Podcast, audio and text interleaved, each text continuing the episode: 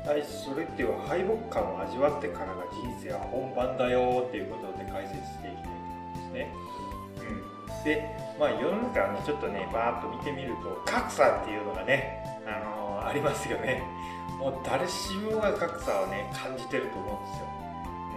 うん、でどんなのがあるのかっていうとね、まあ、あのさらっと並べてみましたけど学力格差がありますよねこれ一番大きいかもしれないですね。で誕生格差ってこれ僕僕が勝手につけましたけど、うん、もうそもそも生まれた時に親選べませんよねこれ、うん、だからそういうのありますよね人事評価格差っていうのもあるしキャリア格差っていうのは性格格差。あのいろいろこうありますよね。いくつちょっと見ていきますねこれ。でまず学力格差ってこれ一番最初のみんなの壁ですよね人間のね、うん、でこれ受験僕なんか受験失敗しましたけどね。受験失敗してあくそってなりますよね。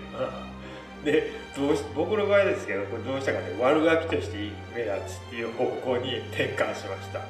うん、頭でいけないんだったら性格でいくかっていう感じでね。自分からでアピールしに行った、うん、っていうことですね。で組織の中で結果的に組織の中で軍師軍師にって言われてましたからね、あとは油商人とかいうあだ名もありましたけどどこにおるかわからんっていうね、うん、あちこちに席を作るっていうね。自分の所属の組織以外のところに6つあの席作ってましたからね、まあ、どこにいるんやろわからんみたいなね、うん、で最後のね砦役っていうねそういう役は役割も勝手に担わされてましたからね。なんで最後僕に聞いてくるの？ツボとか言って言ってました、はい、で、こういう生き方もあるんだよ。で格差をねあのベル・ゲイツさんなんかねあの僕本読んだことあるんですけど不条理になれろっていうねそういう名言を残してるんですよ。まだ生きていらっしゃいますけどね。夢に出てきてますけど僕なんか。2回も出てきたんですよ。であの不条理になれろっていうことはこういうことをねまず自分ごととしてねあのしっかりあの真剣にあの向き合うっていうでそこからが始まりなんでね僕は敗北感を味わってからって書いて書いてるようにね、うん、で今度誕生格差ってありますよね。でこれ受け入れるしかないんですよ親選べないし。で家だったらね早く価値観が仲間と過ごせるね環境を自分で取りに行かないといけない。っていうことです、うん、誰も何もしてくれんですからね、うん、でうん。で人事評価格差っていうのがあるんですね。これも就職すると当然のようにねあります。で僕らがこれ会社のね業績目標なんか全然興味なかったんですよ。自分でやりたいことだけやっていたかったからね。あの20代の時なんかねすげえあの自分のことに集中できてたからすごい良かったんですけどね。なんかね中堅っていうかねあの役役職がついてくると本当に雑用が増えるしいつもなんでやってないんだみたいな感じでね上も言ってくる。その上も言ってるしね。なんじゃこれって感じになるんですよ。それでこういう生き方をねあのもろにね転換してやってましたね、うん、で、まあ、自分のね目的を果たすことっていう自分で決めた目標に合った実績作りをね目指しましたね、うん。まあ、完全に違います。本当に。組織が何やらかんやらって知らんがなみたいな課長さん自分でやっときなさいとかいう感じでしたもんね、うん。はい、で、だからでねあのちょっとね組織で生きていくためのヒントになるかわからんですけど僕はねあの、まあ、そうやってあのいろんなところに席作ってたっていうことはそこそれぞれにね相談役っていう感じの人を、ね、作ってたんですよ。だから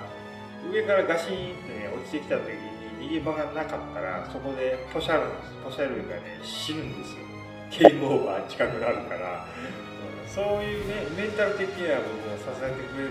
ところを7つ部署としては7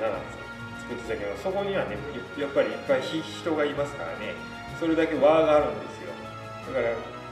正攻法でダメだったら横から攻めるかみたいなことができるんですよ。で勝手にあのなんだろうね皇族みたいな感じになってて上司の方が八方塞がりみたいになったりするんですよね。でそういうことをいろいろやってました。だからそういうね生き方っていうのがね結構大事になってきたりします。うん。はい。でね、キャリア、面白くね、組織をね、面白くあの捉えて生きていかないと、単なる箱なんですからね、組織って。うん、箱の中にいっぱい人がいて、いろんな箱があって、その箱の中に、あの、いろんな10人十色のね人が住んでるよっていう感覚でやってましたね。だから油商人とか言われてるんですよ。別になんか物を売ってたわけじゃないですかね。はい。でキャリア格差っていうのがあってね。でまず何か一つだけね極めることにね、うん、集中しましょうよっていう感じですよ。でマルチタスクとかねマルチスキルとかねこういう感じでやってる人っていうのはねあのどっちつかずになってきて結局はねポシャるんですよ。僕も最初の方はねそれだったんですけどそれはダメっていうのが分かってて20代の時はねあのシングルシングルスキルっていうか1個のことだけでやってたんですけどそれがこういう感じに雑用が増えたりとあれもこれもあれもこれ集中力がねとんちんかな感じになってでできてるわけないだろうとか言ってね 最後は言ってましたけどね 一緒に会議出てたやんけとか言ってね上司こういうところでできたとか、いや、できてねえだろ、会議出てたからとか言ってね、そういう感じのことよく言ってましたから、上司。途中からぶち切れてましたからね、よく。はい。で、普遍的なね、自立とかね、人生の有意義な、まあ、過去、そういうことをね、目指すんだったら、これダメよっていうことを最初に言っておきますね、これ。これ絶対やめないとダメですよ。一個のことだけ、これ、信長さんとかもね、あの龍馬さんとかみんなこういう感じでやってます。こういうダメよってあの言ってますからね。こんなあのカタカナなんかで書い書いてませんでしたけどね、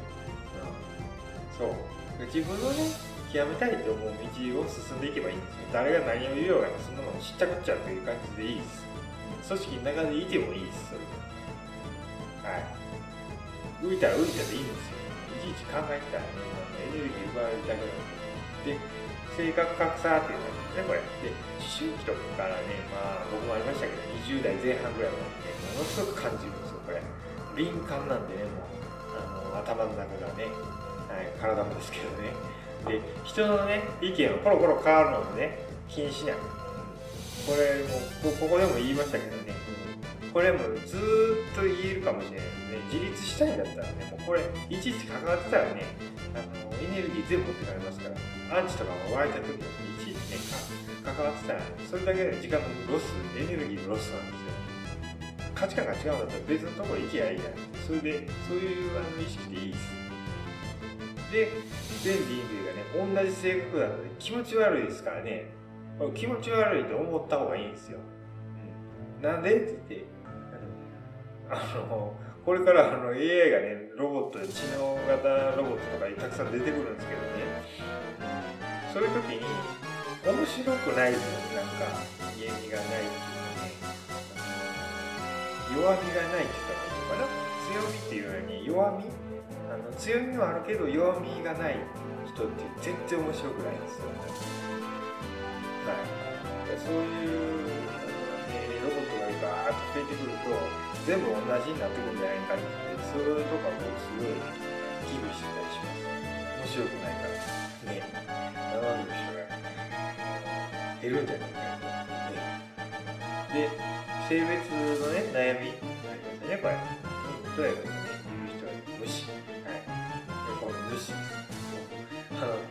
こういう年代の人に言うとそんなこと言ったら友達なくすじゃんって言われてたんですけどなくしてしまってもええと思うんですけど僕の大学生の時なんか自分勝手なことやってましたけどね自分の思う方向に行ってたら勝手に輪はできてましたけどねちっちゃい輪でしたけどワンピースみたいな感じでしたけどね大学生あのエネオスのねつなぎをバイト夜にバイト行くから大学朝から授業でエネオスのつなぎ来て聞いてる人とかいました下駄入ってきたりとかいましたよねそういう感じでずっとねあの人生生きていければええと思うんですよ。だからあの組織の中が個性亜生とかに規則で縛ってるけどね、そういうなんかね規則でも縛ってる時代は終わってるんでね。会社がそういう会社だったら多分その先がないと思って変えた方がええと思いますよ。僕は、うん、だんだんとあのニューニューノーマルって言われてるぐらいですから価値観がねガラッとグレートリセットしますからこれからねだんだん浸透してくるんであのおのずと淘汰されていくんですよ。そういう昔ながら専門のね思考でやってきてる会社っていうのは。社長が変わらないと変わらない。方が多いけど社長が変わってるとこもどんどん成長してますからね。早くそういうところに気づいてほしいと思うんですけどね。そういうところに関わらないっていうのがねあの会社選びするときに、ね、ちゃんと考えた方がいいと思います。職場の雰囲気会社の社風がどうのこうじゃなくて職場の雰囲気体験体験とかできるとこもあるんでね。そういうとこを結局は職場の環境ですから会社のあの理想がうんたらかんたらじゃなくて実際に自分が働く場所っていうと職場なんでねそのちっちゃな空間が楽しく生きていけるかどうかっていうとほとんどの時間そこに費やす人が大多数なんでねそういうのを大事にしないといけないよっていうことが会社選びの条件ですよね。はい、で情報格差っていうのはこれがね実は、ね、一番でかかったりするんですよ。成長するっていうことについてはね。で俺らもこれあの当時は全然意識してなかったんですけど大学のね秘書と仲良くなったら俺学科長とか、ね、学校長とか大学院の上位の情報なんかもねすごいね手に入るんですよ、うん、あのやっぱ話してる回数が接触回数が増えるんでね秘書さん女性の方でしたけどもう必ず暇になったらここへ行って あのお茶お茶入れてもらったり入れたりっていう感じでしたけどねって誰？みたいな、お前、秘書の補佐かみたいな感じで、またいるのか？とかいう感じなこと言われてましたけど、逆にこの人らが何をやってるかっていうのは全部ね、あの、僕知ってましたからね。はい。だから、結果的にこういう軍師みたいな感じになったんですよ。組織の中に会社入ってもね。こういうところでそういうことをややらかしてるか、体得してしてたから、ね。で、学閥にしかね、手に入らない情報っていうのをね、自分から入手できるような環境を作れたっていうことです。油商人とか軍師っていうそういうことなんですよ。で上位情報を、まあ、持っている人にね、しか、ね、興味がなかったんですよ。うん。だって、上位情報を持ってるということは自分より基準が高いとか成長してるっていう人なんですよね。この人なんかのね、本棚見ると、あの生き方の本とかね、あの偉人の伝記とかいっぱい並んでたんでね、勝手に読んでましたからね。立ち読みで。本当に。何をやってんだとかって言われて、え、なんか面白そうなのあったから読んでますよとかって言って、何？なりたいのかとか言われて、えあなたはなりたかったんじゃないですかとかね、そんなたわごと言ってましたけどね。はい、で、あのー、世の中に情報が氾濫してますけど、ちゃんと情報を選ぶっていうね、そういう分別も大事になってきたりします。で、あの、分別がちゃんとできると、上位情報を自分で引き寄せられるようになってきます。うん。はい。で、まあそういうのはね、別の動画でもお話してるんで、そういうのちょっと見てほしいと。で、劣等感っていうね、そういう悩みありますよね、これ。僕らもこんだけ、こんだけとかまだ他にもあるかもしれないですけどね、大きいのとしては、陰キャラ、運動音痴、コミュ障、お金がない、上がり症、扁平足。もうこういうですね、こういう感じでした。で、これを、あのどうしようかっていうね、真剣にあの考えましたからね、まずね。本当に悩みはありましたね。本当に、思春期ってすごい悩みの種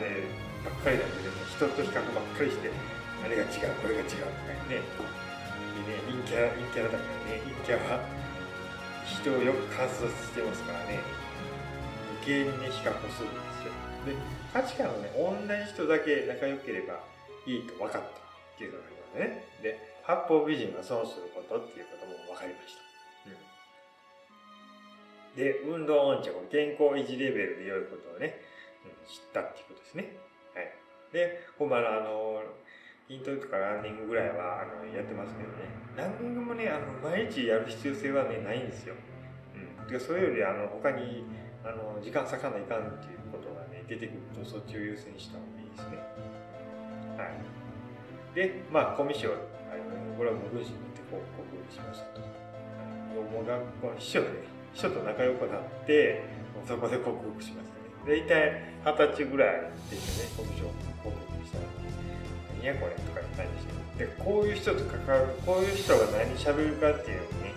あの分かってくるしあこのレベルかよみたいな感じなんですよ。あ感じになってきて。その後だから警察の人とかねあの近所にありましたありましたけどね警察にも超えてましたもんね。我が家のハグみたいなねコミッションとかどっか行ってしまってますので、はい、で、まあ、自立でねさらに無敵になはい、でお金がないっていうね。これすごいあのコンプレックスをね感じましたけど自立してあお金があったらもうあれじゃな何も解決できないものってそんなにないなとかいう感じになってますでもこういうね劣等感っていうかコンプレックスですよね。で昔これあ僕も上がり症だったんですよ、ま、このベルベルベル喋ってますけどね。上がり症っていうか自信がないから上がるんですよね。純にだからその自信がないっていうのはそこに時間を避けてないんですよあんまりまだまだ避けてないんだよっていう状態で、あのー、発表しないといけないから大変だってでまあ、大学院の論修士論文の発表とかね、僕イタリアの海外とかでも発表してますけど、その時はね、まだあの暗記してました。自分の論文、英語のやつなんか丸暗記して、あのイギリスの変な博士とかに、叩かれましたからね、何をか全然わからんだけどって言われてね、教授に目線をって答えてもらいましたけどね。はい、だから、あがり症は暗記であの解決したのもそうでしたけどそもそもねだから一つのことだけに一生懸命極めていればそういうことも一切なくなってくるんですよ。これ今僕がベルで喋れるの一つに集中したから喋れるんですよね。で動画撮るのも実はあのビジネス初心者なのね3ヶ月ぐらいかなの時なんかも喋るの嫌で嫌で仕方なかったんですよ。で半年ぐらい経ってから自然になんかねあの消えました。そういう感じなんですよ。最初だからねああ無理だって思うんだけどなんか一つのこと一生懸命ね極めようとして進んでいくとあの自然になくなってます、うん、気づいた時にね。逆にあの喋りたいっていう感じなんですよ。はい。で、あと、扁平足っていうのがあって、これも小学生なんですけどね、これも親から何回も言われた扁平足なんだから、扁平足になるとかこれね一生背負わないといけないんでだから僕はあんまり、あのー、歩きすぎると本当に足痛いんですよ。疲れるんですよ。そういうねこれは消えないんですよ。これ剣道習ったら治るよとか言って顔治るよって全然治らん。ですけどみたいな感じ結局はこれ有段者になりますけどねこれこれはあの克服はできません。将来的にこれなんかあの解決するようなねなんか出てくれば医療技術が出てくれば治すかもしれないけどまあこれ別にあの歩きすぎない限りは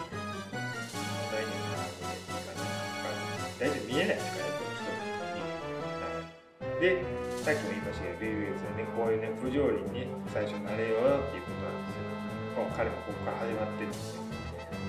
大富豪ですけどね。大富豪だけど不条理って自分だけじゃないんですよ。他にもあのいろんなこうコンプレックスの数は全然人によってバラバラですけどみんな不条理から始まるんですけど不条理から出ようとすればあの成長するし自立もできますよっていうそういうことなんですよ。それが人生とね。本番なんですよ。ね。本番の舞台に上がれるかどうか上がるかどうか上がろうとするかどうかなんですね